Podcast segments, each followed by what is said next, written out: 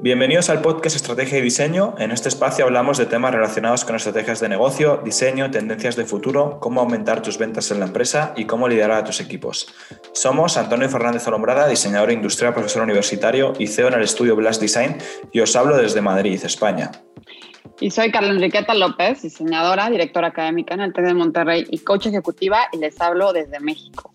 Y en esta ocasión tenemos el gozo y la alegría de que nos acompañen Regina y Andrés, eh, que tienen una oficina creativa eh, global increíble que se llama MIT GLBDK, VDK, ellos, los proyectos que ellos han hecho han sido publicados en Forbes, Wallpaper, Travel Leisure, Design Hunter, en los blogs que quieran. No se pueden perder esta plática para conocer cómo han llevado estos proyectos a cabo. Eh, son arquitectos, diseñadores, eh, crean cosas interesantísimas y, y muchísimo en torno a la parte de la experiencia. No se la pierdan, nosotros lo usamos muchísimo. Buenos días a todos. Eh, estamos súper contentos y gozosos hoy de, tener con nosotros a Regina y Andrés, eh, que tienen un estudio increíble. Ahorita se van a enterar.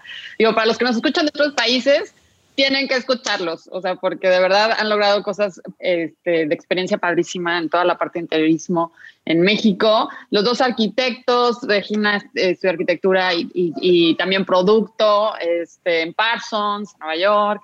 Este, Andrés en Colombia, arquitectura. Eh, Regina trabajó para Enrique Norten. Eh, Andrés para Felipe Stark. Y bueno, ya nada más con eso, dicen, sí me quedo, tengo que escucharlos, ¿no? Son increíbles. Y cuando escuchen de sus proyectos van a decir, wow, ¿no? Este, han logrado unas cosas interesantísimas en México. Bienvenidos, chicos, bienvenidos. Eh, Hola, gracias por su tiempo, gracias, por estar aquí. Gracias por sumar. Bienvenidos a los dos. Sí, sí. No, mil gracias por vuestro tiempo, que sabemos también que tenéis una agenda un poco apretada. Y nada, yo creo que estamos en un punto en el que tenéis que presentaros, tenéis que contarnos un poco quiénes sois y que todos nuestros oyentes pues, eh, descubran esa historia que tenéis detrás, que la verdad que ha dado también muchos giros, o sea que yo creo que les va a parecer súper interesante. Bueno, pues este, muchas gracias por invitarnos. Estamos felices de, de, siempre colaborar. Nosotros somos Regina y Andrés. Antes que nada, aclarar que somos pareja, que eso es ya un paso importante cuando colaboras este, en el diseño, ambos arquitectos diseñadores y somos socios en MIT GLBDK. Eh, estamos actualmente en México, eh, llevamos con el estudio, empezamos, digo, llevamos colaborando 10 años y con el estudio este, ya fusionado llevamos, empezamos ahorita en 2020 con unos proyectos muy interesantes.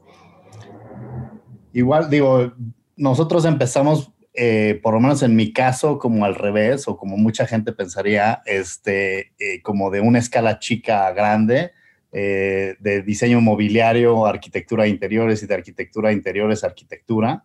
Entonces ha sido como un ride súper chistoso y como justamente la aportación de las diferentes escalas, a final de cuentas, es una metodología lo que, lo que nos ha fortalecido y lo que nos ha enseñado cómo trabajar con nuestros clientes pero, pero pues muy padre porque pues abordamos desde, desde la creación de una marca, desde sus inicios, el naming, el branding, el diseño inmobiliario, la arquitectura y el crecimiento de las compañías y los vamos acompañando a lo largo de, de su maduración.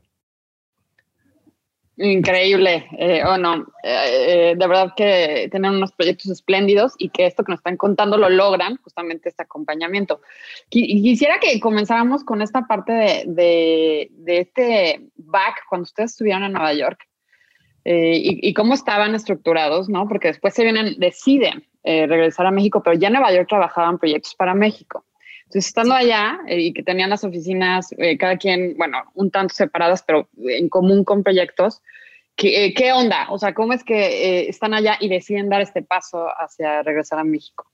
Ok, digo, Ahorita digo algo que no mencionamos en la pregunta pasada, es que en nuestro despacho tenemos una metodología 360 grados. Nuestro despacho está compuesto por tres equipos, el equipo de diseño industrial, el equipo de arquitectura y el equipo de branding. Ahora estamos metiendo también un equipo olfativo, que está divertidísimo, ahorita les cuento. Entonces, eh, lo que digo, Andrés lleva la parte de diseño industrial, juntos llevamos la parte de arquitectura y yo llevo la parte más como de branding, creación de marca y experiencia. Entonces, un poco lo que nos pasó en Nueva York es que, bueno, a través de los años y los diferentes internships, los diferentes proyectos, siempre enfocados a, a la parte comercial, pues nos fuimos dando cuenta, ¿no? Este, que para desarrollar un restaurante, un hotel, etcétera, es mucho más eh, fácil y mucho más corto e interesante empezar juntos esas tres áreas. Entonces, yo en Nueva York tuve mucha experiencia con Enrique Norten en la parte de, mercadotecnia, imagen, cómo vender un proyecto, cómo hacer un libro, eh, lo cual me, me, dio una visión de la arquitectura que yo no sabía que existía. O sea, muchas veces siento que como arquitecto eh, no te explican como en medicina que te puedes especializar en muchísimas áreas y creo que pues hace mucha falta, ¿no? O sea, hay, hay un mundo, hay una inmensidad eh, que podemos hacer. Entonces, pues yo me empecé a clavar mucho en esta parte como de, imagen, branding, etcétera. Y Andrés, como ya lo mencionó, en la parte de mobiliario, clavadísimo y, arquitectura y empezamos a colaborar. Y a, eh, esto, a, esto, a esto que mencionabas un poquito de cómo, cómo llevamos los proyectos a distancia, pues todo este tema de la pandemia para nosotros no es tan distinto de lo que, de lo que en su momento, este, o como en su momento ya trabajamos. Teníamos un despacho acá de, no sé, unas 15 personas.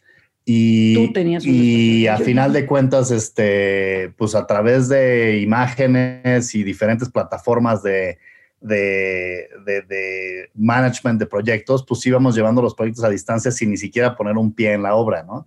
Lo cual tiene sus ventajas y tiene sus desventajas, este, pero era súper interesante. A final de cuentas, pues toda esta como documentación de los proyectos y demás era bien importante para ir en, en fotografías marcando qué pasaba y cómo pasaba y si eso tenía una repercusión en presupuesto o en diseño lo que sea entonces, este... Creo que un, poco de contexto es decirles, o sea, Andrés diseñaba restaurantes en México y diseñaba restaurantes en Nueva York a la par. Entonces usábamos toda la materia prima, o sea, se fabricaba todo en México y se mandaba a Nueva York porque obviamente es muy caro la mano de obra. O sea, tenemos mucha suerte eh, todos los países latinoamericanos de tener mano de obra tan especializada. Entonces era muy bonito poder llevar la carpintería para allá, o sea, poder como hacer este exchange de diseño. Sí, poco a poco también nos dimos cuenta que ese era un gran diferenciador del despacho, o sea, la capacidad de poder llegar a ese nivel de detalle. De repente la gente en los proyectos que habíamos hecho, pues nos decía cómo, cómo que acabaron haciendo la vajilla o cómo que acabaron haciendo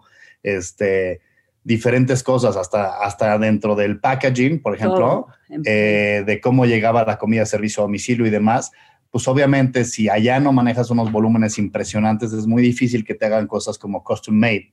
Y en cambio acá es mucho más común que son como pequeños talleres donde hacen cosas mucho más personalizadas y es una costumbre y algo que es muy común.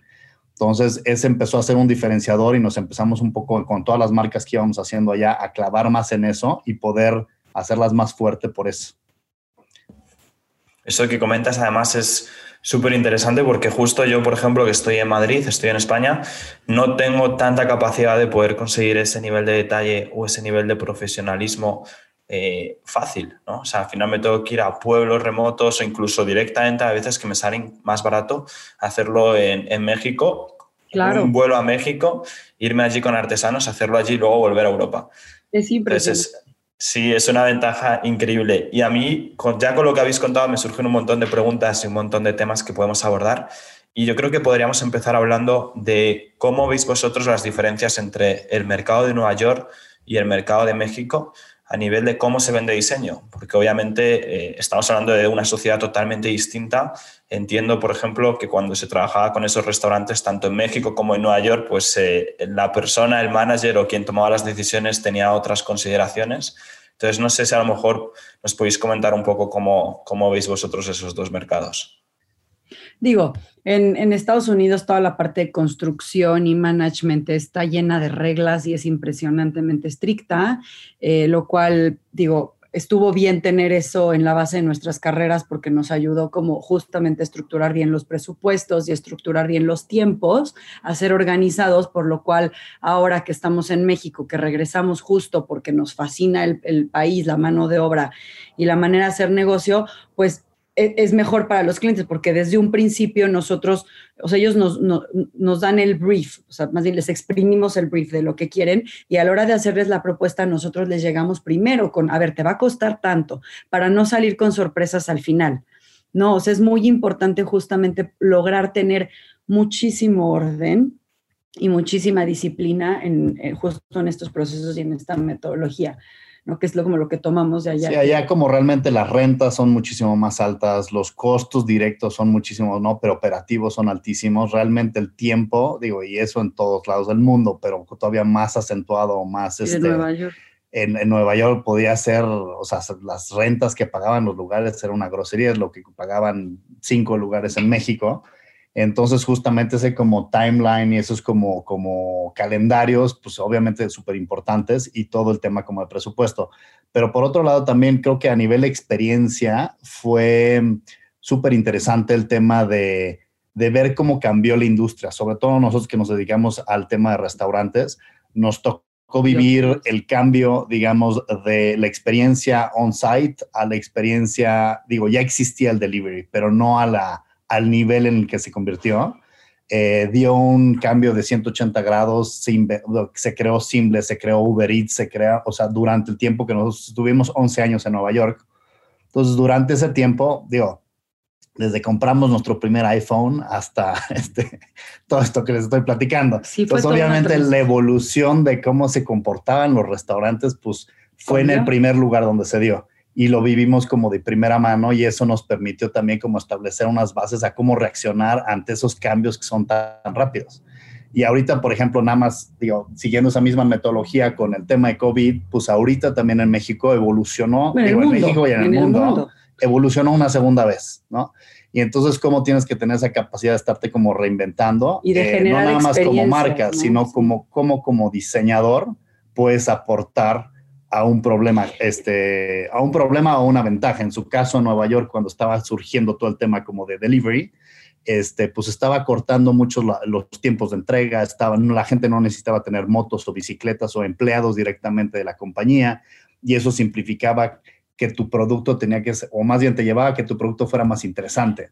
Entonces sí, el sí, sí. packaging se convirtió en algo mucho más fuerte. El branding. El O sea, justo ahí fue cuando, cuando colaborábamos muchísimo porque yo llevaba como esta parte de branding, él llevaba la parte de diseño y nos fuimos dando cuenta, oye, es que mientras más conectado estás, mientras más junto estás, el diseño va pasando más rápido, es más barato, la comunicación es mejor, entonces las marcas van agarrando mejor fuerza y pues digo, fueron 10 años de estar eh, probando hasta que llegamos a México y fue cuando ya dijimos, sabes que esto lo tenemos, o sea, nos tenemos que unir y tenemos que hacer este despacho con esta metodología 360 porque es mucho más fácil crearle el ADN a una marca desde el día uno que te contratan y vas, o sea, pues es como, como hacer un bebé, tal cual, vas creando el ADN, va creciendo, se va y luego ya lo das en adopción al cliente, ¿no? A ver, opéralo, ¿no? Entonces, ¿qué es lo que hacemos?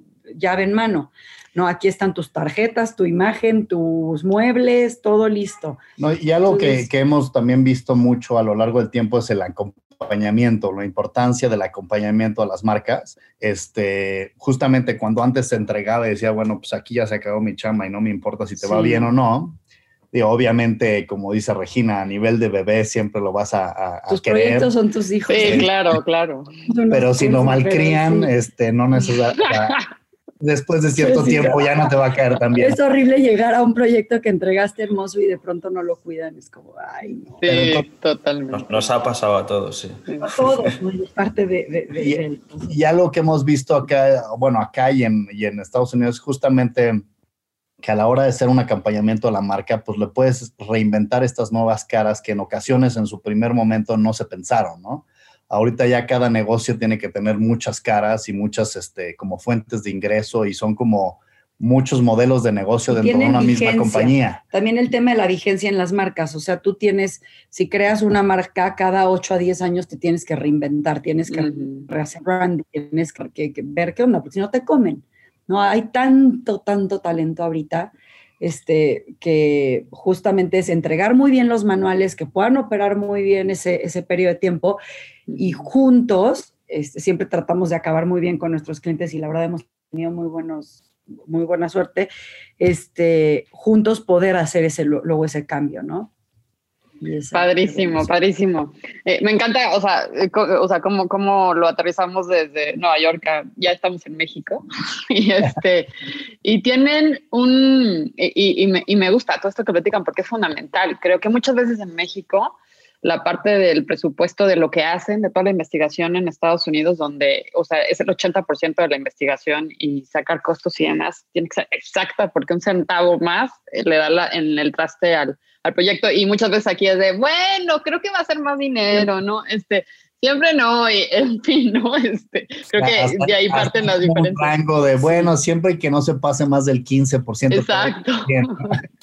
Exacto. el, reto es, diseñar al revés, ¿no? Saber, a ver, cuánto, o sea, en cuánto tiempo quiere recuperar el cliente, cuánto presupuesto tengo, pues voy a buscar los materiales igual más baratos, voy a diseñar con un poco menos, escoger, o sea, como pick your fights, ¿no? Y, y ya Sí, y un este, poco, sobre todo con los, con, los, con los proyectos nuevos o la gente que está creando nuevas marcas, pues justamente las ayudamos desde hacer el business plan.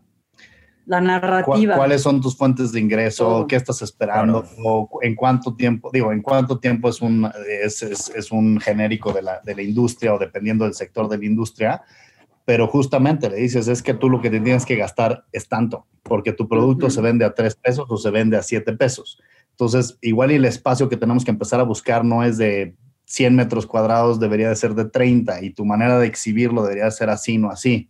En fin, entonces como que les damos un poco ese cocheo ya cuando arrancamos el proyecto nos ayuda mucho más a ser más eficaces en lo que estamos haciendo.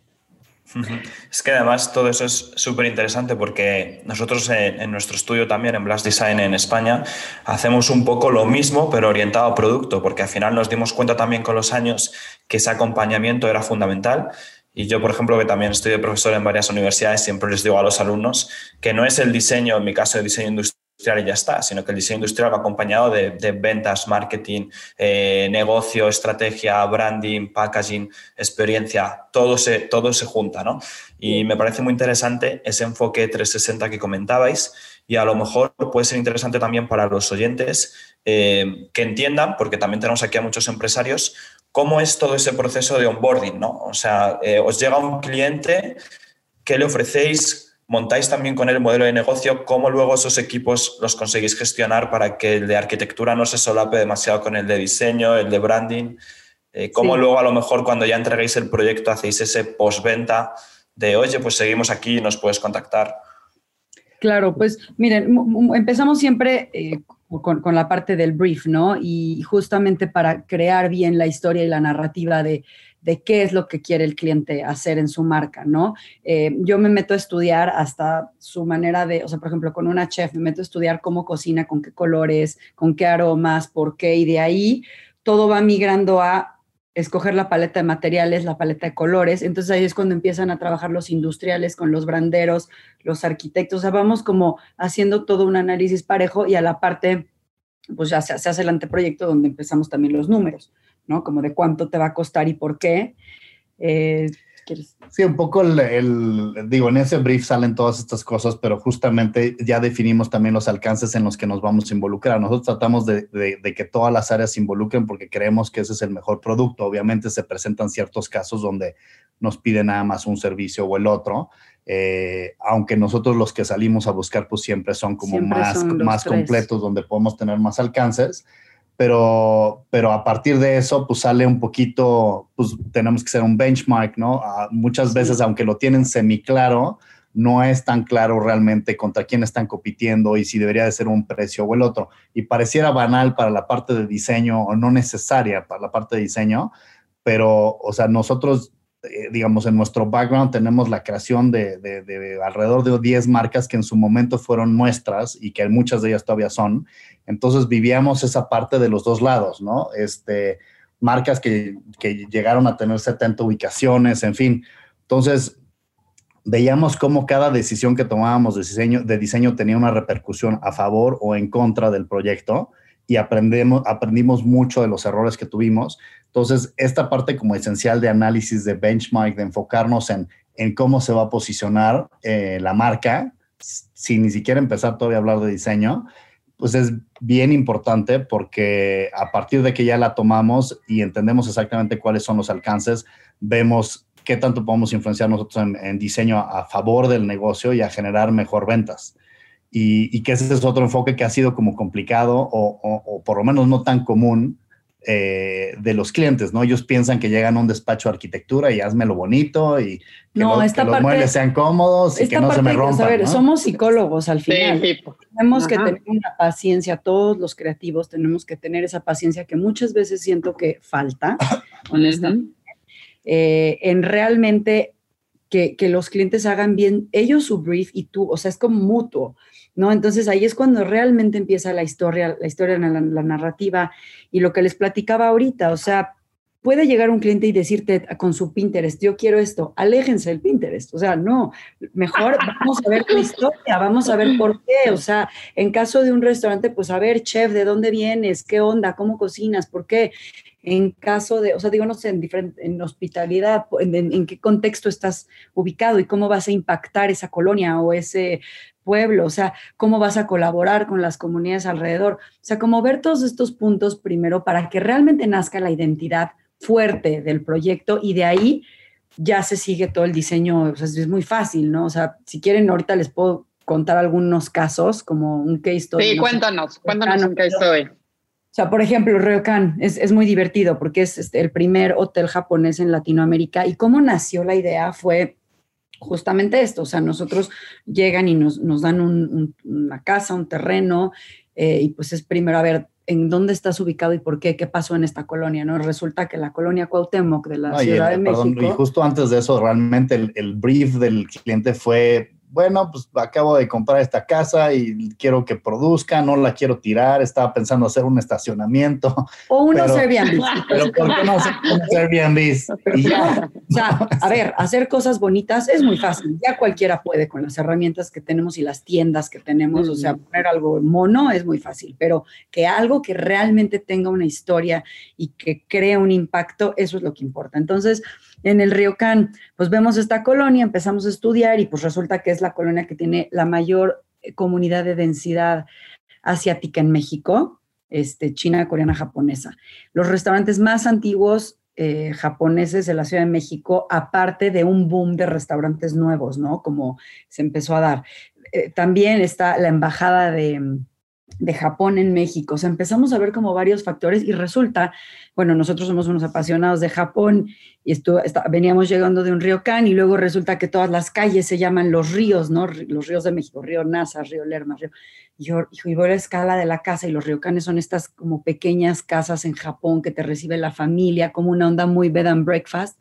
Y digo, bueno, ¿por qué si hay tanto restaurante japonés y tanto asiático, no hacemos una experiencia loca y vamos a hacer un ryokan? Que la gente se pueda dormir en el piso, que la gente pueda vivir un, un hospedaje diferente, que sea un hotel. A ver, hay 10 hoteles boutique alrededor hermosos, hay que hacer uno diferente, más zen. y de ahí, de ahí este nació un poco la pauta de decir, vamos a romper con los paradigmas de un, de, una, de un hotel, ¿no? O sea, ¿cómo lo podemos hacer de otra manera? Porque digo, caminos hay miles para llegar al mismo, ¿no? El, el beneficio es la renta del cuarto y el precio probablemente sea el mismo que el de al lado, pero ¿por qué va a venir más la gente aquí? Y justamente rompiendo con todo eso, y no que necesariamente sea la, la, manera de hacer las cosas, pero aquí empezamos a darnos cuenta que empezaba a generar como una manera distinta de, de, ver un cuarto, ¿no? En vez de que la cama estuviera pegada en un muro y el baño en la entrada y el escritorio con la televisión, en fin. Romper con las configuraciones. Fue voltearlo, hacer un núcleo al centro, pegar escritorio, este, librero y cama en un solo mueble y generar como un cubo al centro del cuarto donde puedes caminar perimetralmente y logramos que ese mismo cubo se pudiera meter en espacios de 17 metros cuadrados.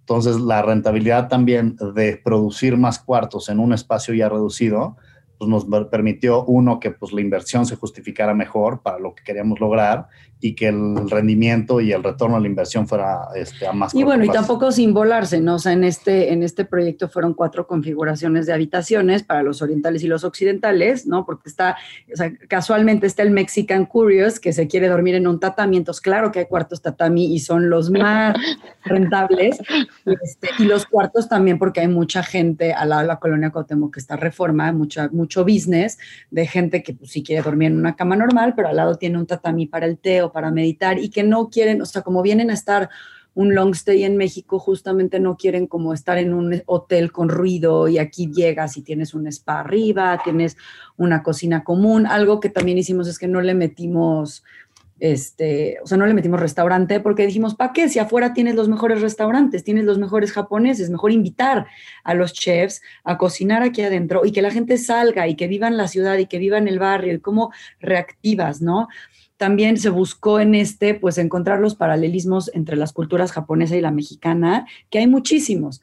O sea, bueno, obviamente los japoneses son súper pulcros y nosotros somos súper coloridos, pero tenemos paralelismos muy padres como, por ejemplo, la cerámica ¿no? En México es el barro, la cerámica, en Japón también, los textiles, ¿no? En México el huipil, en Japón el, kimono, en fin, o sea, fuimos encontrando tanto que se, se, logró una fusión y entonces es un proyecto que marca un cambio, marca una diferencia y es un, es un riesgo, ¿eh? obviamente es un riesgo y, y tuvimos mucha suerte este, en encontrar un cliente que quisiera tomar este riesgo, pero fue algo que realmente marcó... Eh, marcó un, cambio, ¿no? En, la parte de hospitalidad. Sí, o sea, y a final de cuentas, pues eso trae como un efecto positivo general, ¿no? Te trajo mucha prensa, mucha curiosidad, mucha gente, bla, Y algo bonito a partir de quitar el centro de consumo dentro del restaurante es que justamente se integró también a la, a la pues como al tejido de la ciudad. ¿no? Invitando a gente locales que pues, trajeran el desayuno o la comida o que de repente un chef de un restaurante japonés local te vaya a hacer sushi allá directamente este, a una pareja que lo pide, en fin. Entonces se acabó como que integrando muy bien. Y luego este otra cosa, o sea, como, perdón, ahorita se me, me, vino a la mente, o sea, como comparando la parte de la cultura americana con la mexicana y la europea, o sea, en Europa y en Asia sí están súper acostumbrados a poder diseñar en espacios chiquitos. O sea, eso es lo bonito. En México había toda una onda de que no, ¿cómo? Tenemos que ser como los americanos, tenemos que tener el restaurantote y tenemos que tener todo como, ya sabes, como muy este, cadenoso. Y justamente yo siento que hace un par de años, o sea, y aquí empezamos a hablar de Nido. En Nido lo que pasó es que es un local de 57 metros cuadrados, chiquitito, y justamente romper con eso, o sea, ¿por qué no? Vamos a pensar como los europeos, no importa que tengas dos baños en el restaurante, no importa que tengas el gran, este, handicap baño, pues híjole, ni modo, ¿no? O sea, empezar también a, creer en los espacios chicos y en, y en adaptarnos. Eso, eso fue un poco el, proyecto de Nido, ¿no? Sí, en, ese caso, y que ha pues sido un suceso, o sea, tipo, el Ryokan ha sido un suceso, y como tú dices, en prensa, en todas las revistas que quieras, en todos los blogs que quieras, premiados, wow, con lo que lograron con Ryokan. Y Nido también ha sido un suceso, ¿no? Gente haciendo cola, fila, miles de filas para, para entrar, etcétera. Era una calle, una manzana que estaba muerta, llena de, table dances y que tenía, pues estaba completamente abandonada y ahorita se reactivó realmente una, pues ya son varias cuadras, ¿no? Sí, y se de, poniendo de que se abrió, digo, ese fue un como impacto positivo padre hacia la, digo, un impacto de lo que tiene el tamaño del proyecto, ¿no? Un impacto igual a dos cuadras a la redonda, pero a partir de eso sí, se remodelaron varios edificios, se cambiaron de giro los negocios, en fin, o sea, realmente ves hoy, después del primer día que nos asomamos ahí, que no te quieras ni acercar a la calle, este, pese a que está a una cuadra de reforma impresionantemente. Esos son nuestros retos este, favoritos. De repente, pues justamente acabas como que impactando positivamente. Y sí, tiene cola de hora y media, vendieron desde el primer día que abrieron cuatro veces más de lo que tenían pensado vender. Este, fue, la verdad es que... Fue todo un suceso, ha sido todo un suceso. Oigan, o sea, como decía Regina, muy a la europea, o sea, es un local de 53 metros cuadrados, este, donde un poco las conversaciones que tuvimos con la chef es que quería que se sintiera como su casa, entonces tú entras a la cocina y la saludas mientras está cocinando y luego te vas al restaurante, ¿no? Y obviamente la cocina pues es más... Restaurante del, Exacto, restaurante de, de, 20 mesas, ni siquiera de pero 30 es que ya la gente busca esta experiencia, o sea, ya no, ya no queremos lo masivo, ya queremos esta, este contacto como más... Intimidad. Oigan, y en, en, esta parte yo siempre he tenido esta pregunta y nunca se les ha hecho y tenemos que aprovechar porque como están diciendo que van a desarrollar esta área olfativa que me acaba de explotar la cabeza, Este, ustedes también diseñaron, o sea, digo, porque yo soy fan, miren aquí, soy súper fan de Nido y, y es que voy a la Ciudad de México me traigo una crema y pues ustedes diseñaron el olor de esto nosotros cuando empezó Ryokan, este, empezamos con, una empresa que está en Yucatán. También les desarrollamos el aroma porque pues es súper importante, ¿no? O sea, nuestros proyectos te tienen que activar todos los sentidos. Y sí, cuando te entras a lavar las manos al baño de un restaurante y te acuerdas de ese olor, es algo que no se borra. O sea, es algo que, no sé, a mí me parece espectacular. Y pues igual, ¿no? O sea, siempre les desarrollamos sus jabones, sus cremas, etcétera. Y ahorita, digo, lo, hemos hecho para Ryokan, para, para Nido, con, junto con Isaskun, que es una súper, súper mente en México química que diseña este, aromas. Y igual para la panadería San Simón en Valle de Bravo, que, ahorita acaba de pasar, ¿no? Hicimos una línea de miel y justamente ahorita lo que estamos empezando a hacer con nuestros nuevos clientes es que en la parte de branding también y en la parte donde se crea el ADN, estamos empezando a generar junto con ella la parte sensorial del aroma, ¿no? Entonces, cómo va a oler tu lugar, cómo va a oler tu línea de cremas, cómo va a oler, está padrísimo. O sea, justo eso lo estamos empezando y, estamos súper emocionados porque ya no va a ser esperarnos hasta el final, ya va a entrar junto con el branding y cuando estás con los paletas de colores, materiales, este, justo van a ser también las paletas olfativas que está padrísimo. ¡Wow! Es increíble. soy fan, soy fan. Bueno, miren, ya soy fan, ¿no? O sea, yo olí esta crema y dije, la quiero para siempre en mi vida. Pero que desde un despacho creativo salga todo esto, o sea, me parece fenomenal. O sea, o sea te llevas, el chiste es que, o sea, que te lleves el lápiz, que te lleves el, el, recuerdo del olor, que te lleves la tarjetita, o sea, todos lo hemos hecho, ¿no? Que llegas a un lugar y te vale, te dices, yo me lo quiero llevar, o sea, esto está increíble. O por eso somos tan clavados con el branding. una, una costumbre que se ha perdido, que era muy divertida, es que te querías robar el, el menú. ¿no? sí. Ahora ya no se va a poder. una foto, ya se acabó. Antes era todo un challenge, era a ver, nos están viendo, ¿no? Y lo guardabas. Ay, qué feo, eso no lo digas, pero pues sí. Sí, no, no, pero increíble también todo lo que habéis contado. Bueno, de hecho, ahora que dices eso del menú, yo sé también de una cadena de restaurantes en España que quebró porque la gente se llevaba las jarras de cerveza a casa y entonces les, salía más caro la jarra de cerveza nueva que la propia cerveza. Entonces quebró el, quebró el restaurante. Pero por eso ahora ya hay toda esta onda de hacerles merchandising, que también es lo que... Total. O sea, te llévate, compra tu jabón, compra tu, tu jarra, compra tu comal, o sea, llévate tu, tu, gimmick, ¿no? Está padrísimo y ahí es donde está el diseño industrial. Sí, regresamos un poquito a lo que platicábamos antes, ¿no? Un poco el, ese, y yo que se está dando a nivel global, pero probablemente acá lo veamos un poco más, que pues hay estas como pequeñas producciones y hay esta gente súper especializada que, que, te puede dar esos servicios este, y que cada vez más pues están enfocando un mercado que estaba desatendido y que es este como de los, de los pequeños, pequeños empresarios, pequeños emprendedores y no tener que ser la marca mega consolidada, el Overcrombie para que te hagan tu olor, ¿no? Exacto. Eso es, al final es precioso también que hayamos pasado de simplemente uno de los sentidos que podía ser el visual, el ponerlo bonito, como decíais antes, que eso ya casi cualquiera lo puede hacer, a intentar entrar en esa experiencia sensorial de los cinco sentidos, sea, incluso ese departamento nuevo que estáis creando eh, a nivel olfato. Y yo os quería también preguntar, ya para ir cerrando un poco el episodio, que sé que os tenéis que, ir en breves, eh, a lo mejor vosotros que estáis más puestos en todos estos temas, que tenéis tanta experiencia en todo lo que es el diseño de espacios, ¿nos podéis hablar un poco de, de qué opináis o cómo veis vosotros el futuro de las oficinas después de este año, ¿no? Porque además vosotros, eh, pues bueno, ya habéis estado trabajando en remoto, pero ahora tenemos ese problema, al menos aquí en Europa, ahora que ya que hemos vuelto todos a la oficina, que hay grandes oficinas vacías pagando muchísimo dinero al mes en alquileres. ¿Cómo tienen los empresarios que gestionar eso? ¿Cómo lo veis vosotros, no? Yo creo que, o sea, ya todos estamos en casa. Eh, nosotros también dejamos nuestras oficinas, ya no hacía sentido, pero nos hace falta un taller entonces yo creo que hay que reinventarnos. A ver, si queremos volver a, o sea, está padre trabajar en casa y, te puedes acomodar, pero es muy bonito este commute, ¿no? De poder ir en la mañana, comprar tu café, platicar con alguien, ver a alguien. Tal vez no regresar a la oficina per se de estar en tu escritorio, pero tener, o sea, yo creo que hay una muy buena oportunidad de justamente hacer oficinas, talleres, de que tengan para hacer maquetas, para poderte ir a compartir, o sea, como un poco el coworking, pero reinventar el coworking, yo creo que Sí, es lo mucho que tiene más que de, pasar. experi- o sea, de más a- experiencia laboral, o sea, de experiencia de, de- de- Humana. in- inmer- o sea, Sí, de como- inmersión en lo que, a lo que te dedicas, ¿no?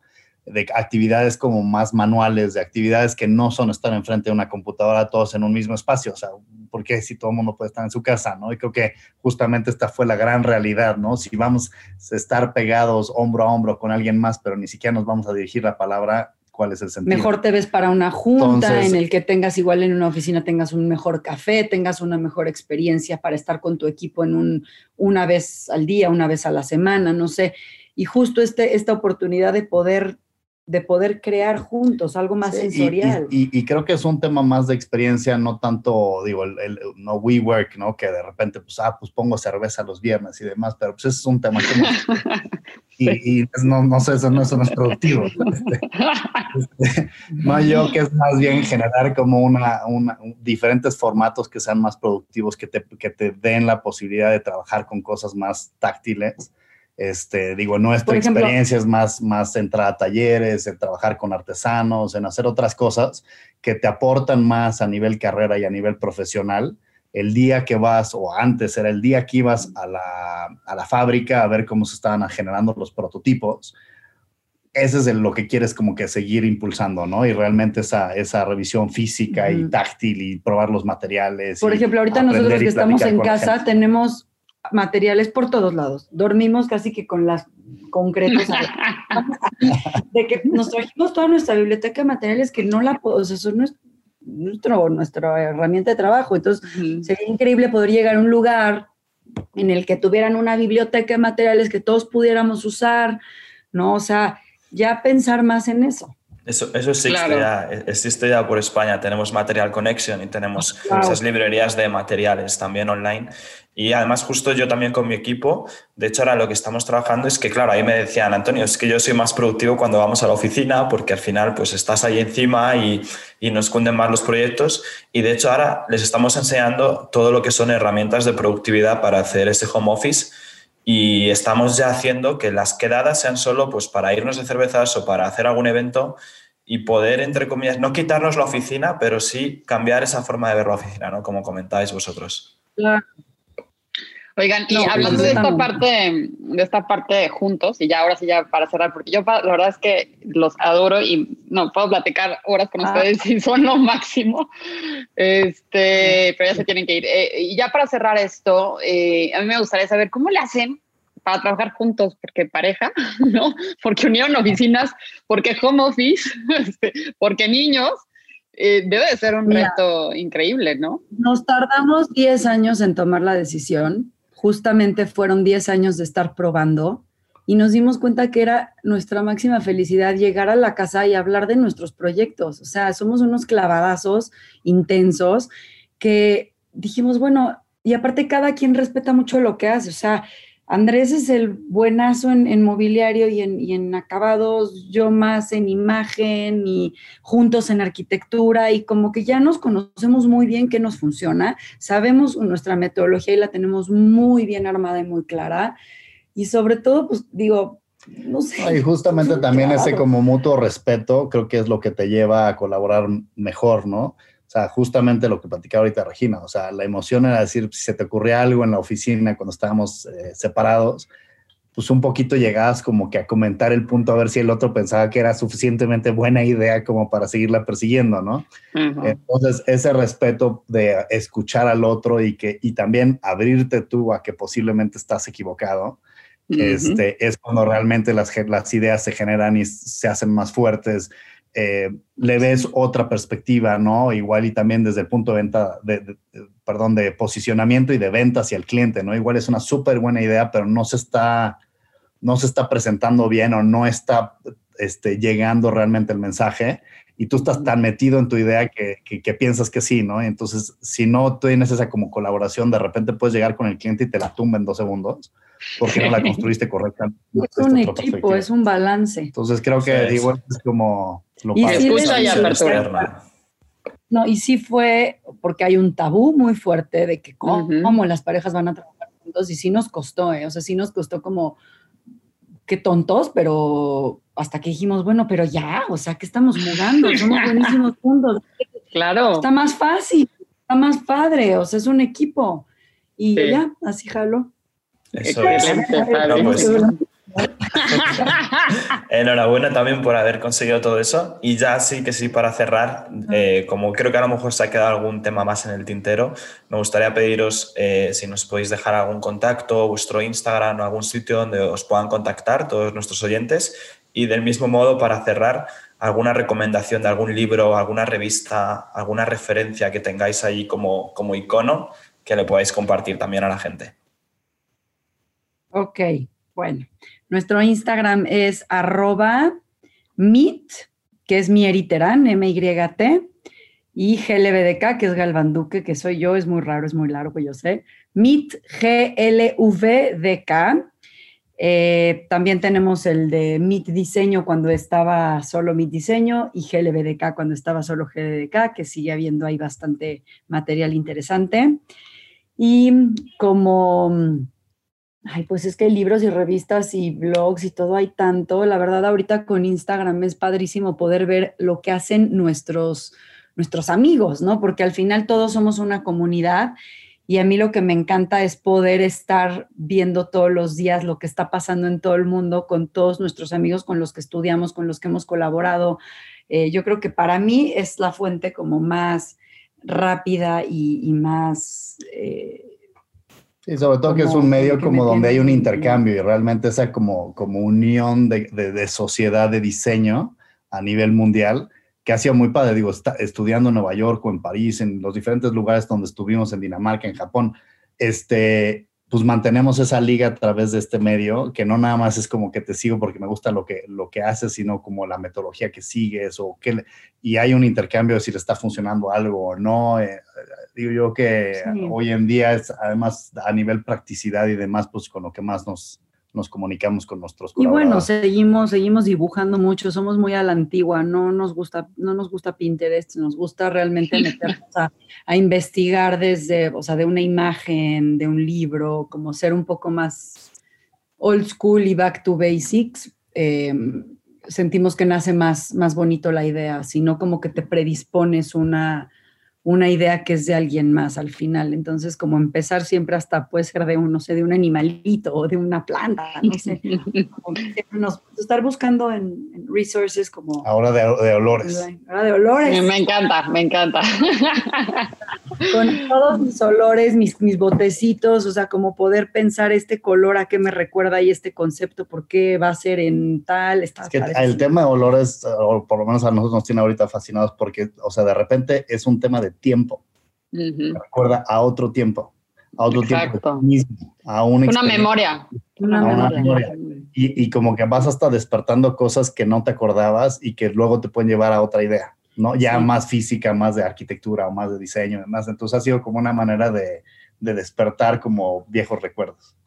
Y de Increíble. materiales, ¿no? O sea, como que, híjole, esto huele a tal, uy, hay que meterle este material porque entonces va a pasar tal cosa y ya van a ver uno que ahí viene muy pronto. y algo que nos encanta es como hacer investigación de material. Entonces, pues sí, de repente, si te clavas en una cosa que es el olor, luego cómo lo representas en material y entonces puede ser una investigación de que lo táctil te lleve a lo que estás oliendo y entonces igual estás generando un material que, que tiene cierta textura por lo que quieres oler o lo que piensas que debe oler.